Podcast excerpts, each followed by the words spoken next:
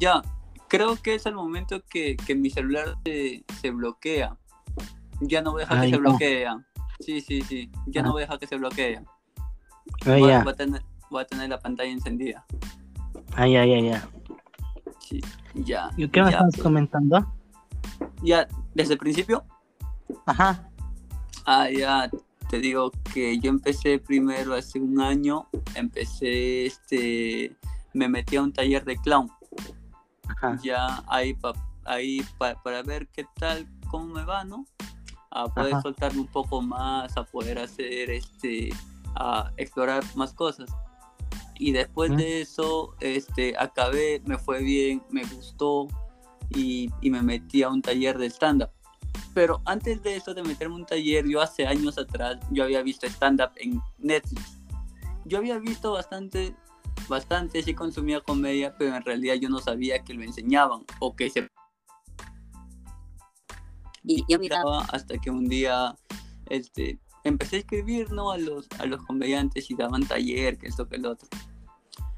Ya, y me metí a un taller de clown, luego después del taller de clown me metí a un taller de stand-up y llevé cuánto, un mes, un mes llevé el taller y, y, éramos, ¿cuántos éramos en mi taller? Eran como 12, 12 estudiantes, de los cuales 6 de los que su monólogo o su rutina era la mejor, este, iban a salir en la muestra final. Ya, y tuve que escribir un monólogo de 10 minutos y de ahí me lo tenían que revisar a ver si, a ver si era salir ahí en la muestra final. Y sí, sí salí entre los seis, entre los seis y di y me presenté en la muestra final, que en la muestra final del taller. Que, que, eso fue el año pasado, en que en febrero, los primeros días de febrero. Y de ahí ya empecé este, a presentarme más en bares, en bares, en teatros y así. Y así ¿Y empezó cómo... todo esto. Dime. Llegó a ti Gatada de Vatos. Ah, Gatada de Vatos. Gatada de Vatos llegó de, de presentarse así en bares. Hubo, hubo un comediante que me conocía que se llamaba Guilherme, Guilherme Negra. Él, él propuso, sí. ya, él propuso mi nombre en Gatada de Vatos. Porque yo literalmente soy uno de y cuando yo tenía siete meses recién haciendo comedia. Ah. Ya, y propuso mi nombre y, y ya, me llegó, de, digamos, que me preguntaron si quería estar, no sé, un domingo, ya, y era para... No, que tenía que prepararme. Tercera, eres de la tercera fecha, creo, si no me equivoco. Claro, en la tercera fecha fue. Ah, ya. Yeah. Sí, eso fue en la tercera fecha. ¿Y todos ahí son tus amigos o, o, no frecuentas a todos? Ah, no, mira, por lo general no, no conocía mucho de, de, de, la tercera fecha en donde yo estaba, solamente conocía a Chanelo, a Talía, uh -huh. Chanelo y Talía. A nadie más uh -huh. conocía antes. Me imagino que gracias a toda tu, tu popularidad ha subido, ¿verdad? Sí, un poco. Ha, ha subido un poco. Porque un era una vitrina para, para, para, ustedes. Claro, claro, estar ahí este, en, en el Canut y, es un programa hecho por Hablando Huevadas. Es una vitrina. Ah. Claro. Es una ahí, vitrina. Y, y, ¿Y cuál fue el chiste que, que más te funcionó en, en, en esa fecha? O sea, ¿qué más éxito tuvo? Ah, ¿cuál? Cuando le dije a Alejandro, creo, este... ¿Te repito el chiste? Ajá. Ah, ya, ese chiste era... Mm, Alejandro era... Alejandro, ¿qué se siente tener varios años en la comedia, ser profesor de inglés, músico, y que tu máximo logro haya sido venir a Perú y comer tres veces al día?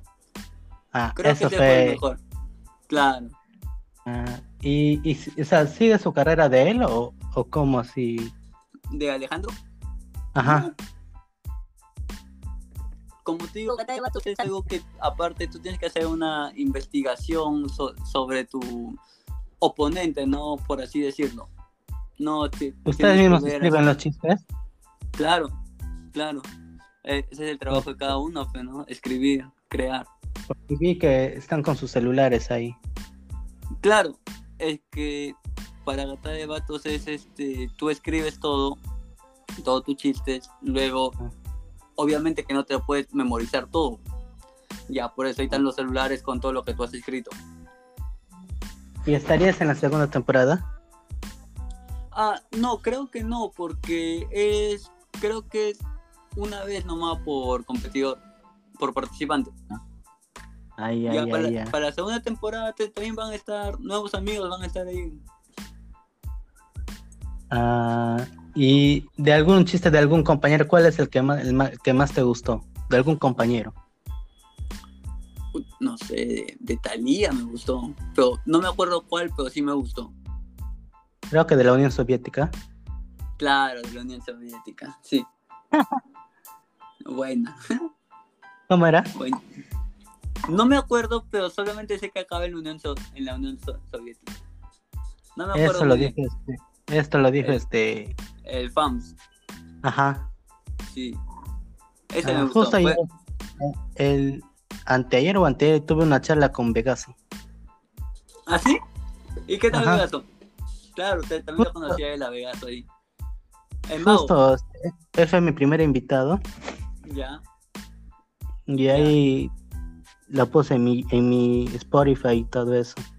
Ah, ya, qué chévere. Ajá. ¿Y piensas venir a Pocalpa para algún show o algo? Oh, sí, eso es lo que quiero, pero primero te tengo que hacer más cosas acá para llegar allá. Tengo que, ah. literal, tengo que ser un poco más conocido y, y llegar con un público. Ay, ya, ya, ya. Entonces, este, ¿cuáles son tus metas a futuro? Futuro, mira, eh, seguir trabajando, seguir escribiendo, seguir este, perfeccionando los chistes, haciendo más chistes y, el futuro de mi futuro es hacer un unipersonal y empezar a vivir de la comedia. Ah, ¿Y piensas abrir algún canal de YouTube? Porque esa es la moda ahorita, tú sabes. Sí, sí. Pero primero tengo que hacer, mira, para abrir un canal de YouTube, este, sería hacer un podcast. Pero si le quiero, si le quiero dedicar al podcast y a la comedia, así como Anthony Tixe, solo, no, no me va a dar el tiempo. Primero, primero tengo que hacer bien, tengo que mejorar mi chiste. Más conocido hacer y a cosas que el podcast ya me ayuda en, lo personal intentar para llegar a más público. Primero es uno por uno, porque creo yo si quiero hacer las dos cosas a la vez, la voy a hacer mal y no me va a salir bien. Mm, sí, tienes razón. Este, bueno, entonces creo que esto sería todo por hoy. Ya. Eh, eh, cuídate, estamos en comunicación. Gracias por aceptar mi invitación. Ya, bro. No te preocupes, igual cuídate y un saludo. Ok. Ya. Ya, chao.